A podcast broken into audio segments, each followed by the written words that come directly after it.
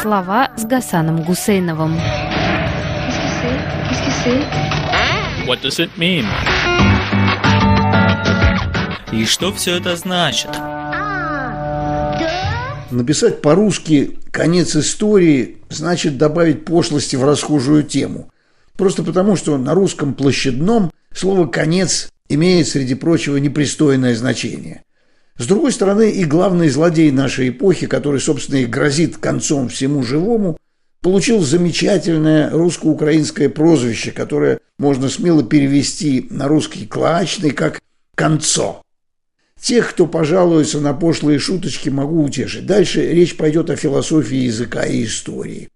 А что начинать приходится с пошлятины, конца, так это объясняется поколенческой травмой. Мы, родившиеся в середине прошлого столетия, думали, что проживали в мирное послевоенное время под лозунгом «лишь бы не было войны». Как выяснилось, обманывали себя сами, а потом прислушивались к обману. Этот обман распространяли уважаемые историки, философы и политологи, которые фантазировали о всеобщей истории, о конце всемирной истории, о конце холодной войны, о глобальной победе либерализма, которая сделает где всякую войну настолько бессмысленной, что все люди вдруг станут взрослыми и мудрыми и поймут, что война не нужна никому. От Канта и Гегеля до Александра Кожева и Фрэнсиса Фукуямы разговор об общей истории человечества особенно обострился с наступлением так называемой глобализации, которая должна была сменить противостояние двух систем – социализма и капитализма. Систем, старавшихся после Второй мировой войны перетянуть на свою сторону третий мир, развивающиеся страны и страны, освободившиеся, как тогда говорили, от колониального ига. Вдруг оказалось, что есть в запасе у богини истории Клио еще одна реальность. Совсем другой мир, в котором главную роль играет не идеология и не политическая система. Что же это за реальность? Это голая возможность определенного типа человеческих существ, собравшись вместе, подвергнуть пытке других, тех, кто к этому сообществу насильников не принадлежит. 2023 год дал говорящим на русском языке людям ультимативные ключи для понимания того, как получилось, что именно Российская Федерация стала зачинательницей войны на бывшем советском пространстве. И вместе с нею самого позорного падения нашего первого послевоенного поколения бывших граждан СССР. Подсказку дал выпущенный на экраны Российской Федерации в ноябре 23 года сериал «Слово пацана». В основе фильма «Жизнь казанских преступных группировок 1980-х годов».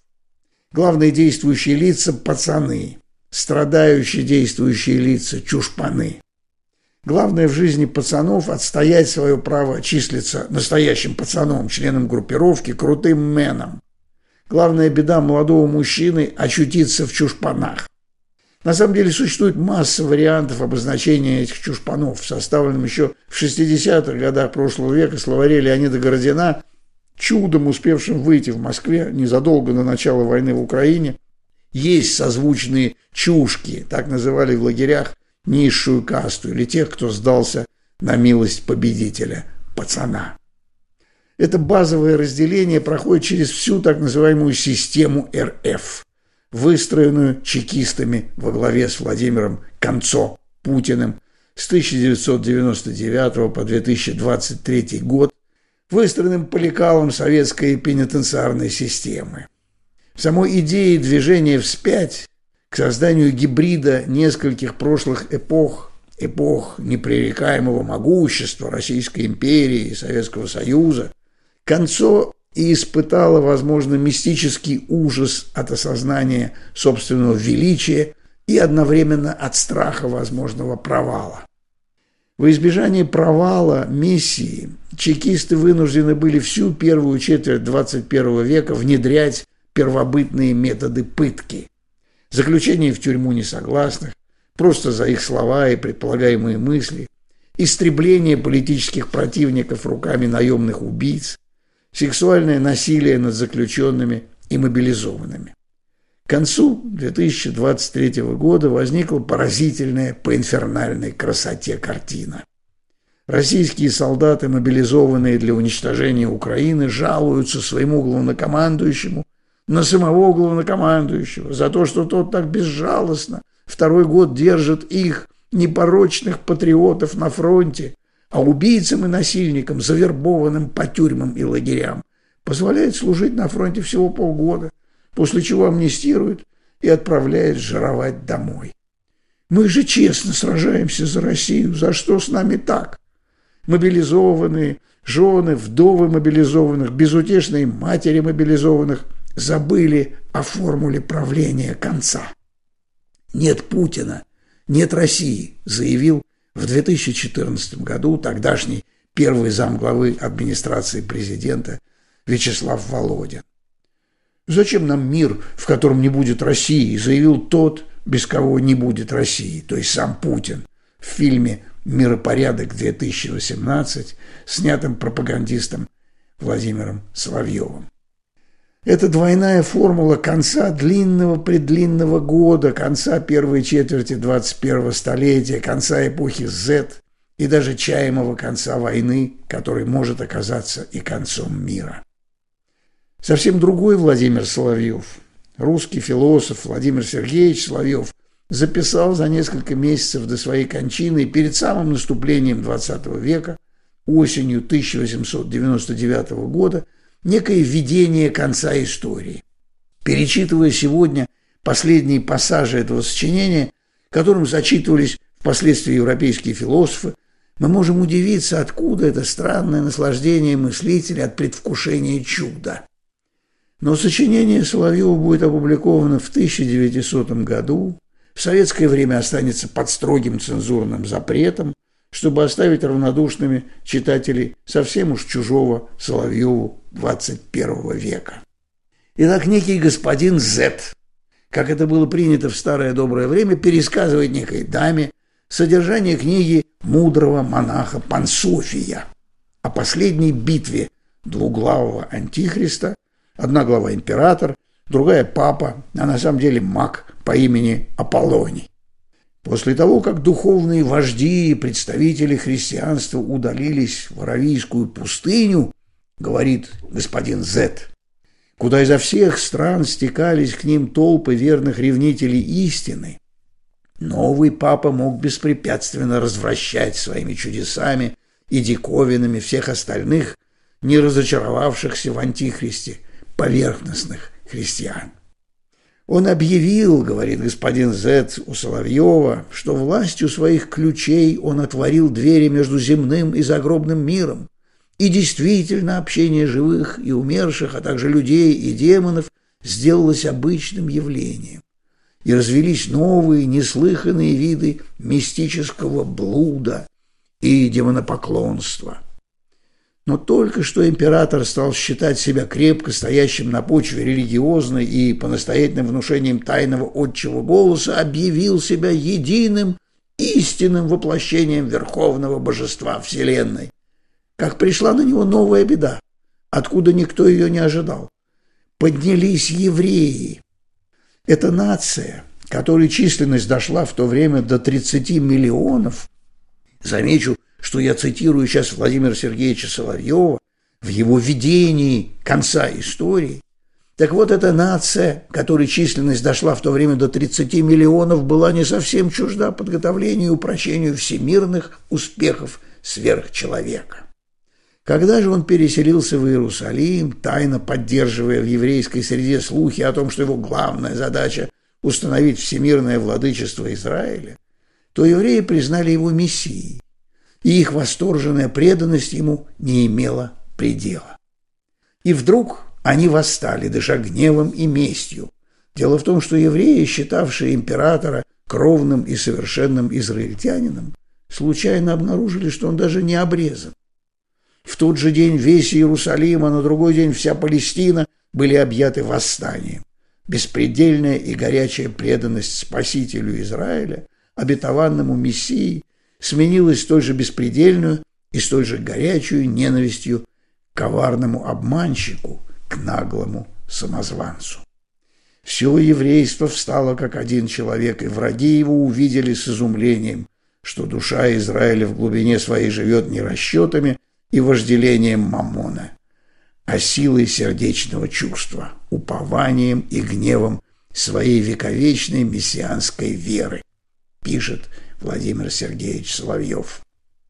Император, не ожидавший сразу такого взрыва, потерял самообладание и издал указ, приговаривавший к смерти всех непокорных евреев и христиан. Многие тысячи и десятки тысяч, не успевших вооружиться, беспощадно избивались.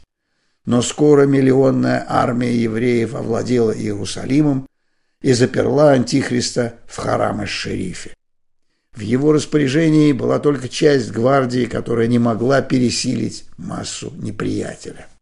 С помощью волшебного искусства своего папы императору удалось проникнуть сквозь ряды осаждающих, и скоро он появился опять в Сирии с несметным войском разноплеменных язычников. Евреи выступили ему навстречу при малой вероятности успеха, но едва стали сходиться авангарды двух армий, как произошло землетрясение небывалой силы под Мертвым морем, около которого расположились имперские войска.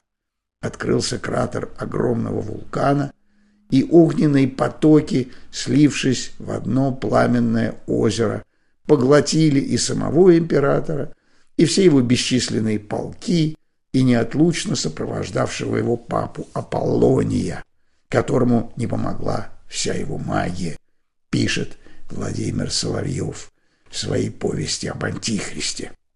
Между тем евреи бежали к Иерусалиму в страхе и трепете, взывая о спасении к Богу Израилеву. Когда святой город был уже у них в виду, небо распахнулось великой молнией от востока до запада, и они увидели Христа, сходящего к ним в царском одеянии и с язвами от гвоздей на распростертых руках. В то же время от Синая к Сиону двигались толпы христиан, предводимых Петром, Иоанном и Павлом. А с разных сторон бежали еще иные восторженные толпы. То были все казненные антихристом евреи и христиане. Они ожили и воцарились с Христом на тысячу лет. На этом отец Пансофий хотел и кончить свою повесть, которая имела предметом не всеобщую катастрофу мироздания, а лишь развязку нашего исторического процесса, состоящую в явлении, прославлении и крушении Антихриста. Тут спросил политик, пишет Владимир Соловьев, и вы думаете, что эта развязка так близко? Господин Зет ответил. Ну, еще много будет болтовни и суетни на сцене, но драма-то уже давно написана вся до конца. И ни зрителям, ни актерам ничего в ней переменить не позволено. Конец цитаты из повести об Антихристе Владимира Сергеевича Соловьева. Четыре поколения исследователей ломали голову над вопросом, что хотел сказать Владимир Соловьев. Что ждало человечество впереди? Соловьев не дожил нескольких десятилетий до того момента, когда евреям удалось создать древний очаг в Палестине. Не дожил Соловьев и до исчезновения той Российской империи, какую оплакивает заместивший философа буйно помешанный пропагандист 21 века, его тезка и однофамилец. Через 40 лет после публикации «Фантасмагории» Соловьева Анна Ахматова напишет стихотворение, посвященное началу Второй мировой войны. Когда погребают эпоху, надгробный псалом не звучит. Крапиве, чертополоху украсить ее предстоит. И только могильщики лихо работают, дело не ждет. И тихо, так, Господи, тихо, что слышно, как время идет. А после она выплывает, как труп на весенней реке. Но матери сын не узнает, и внук отвернется в тоске. Так и мы не знаем, какой год погребаем или какую эпоху кончаем. Сейчас, оказывается, предстоит выбор между двумя концами – пацанским и чушпанским. И один не кажется лучше другого.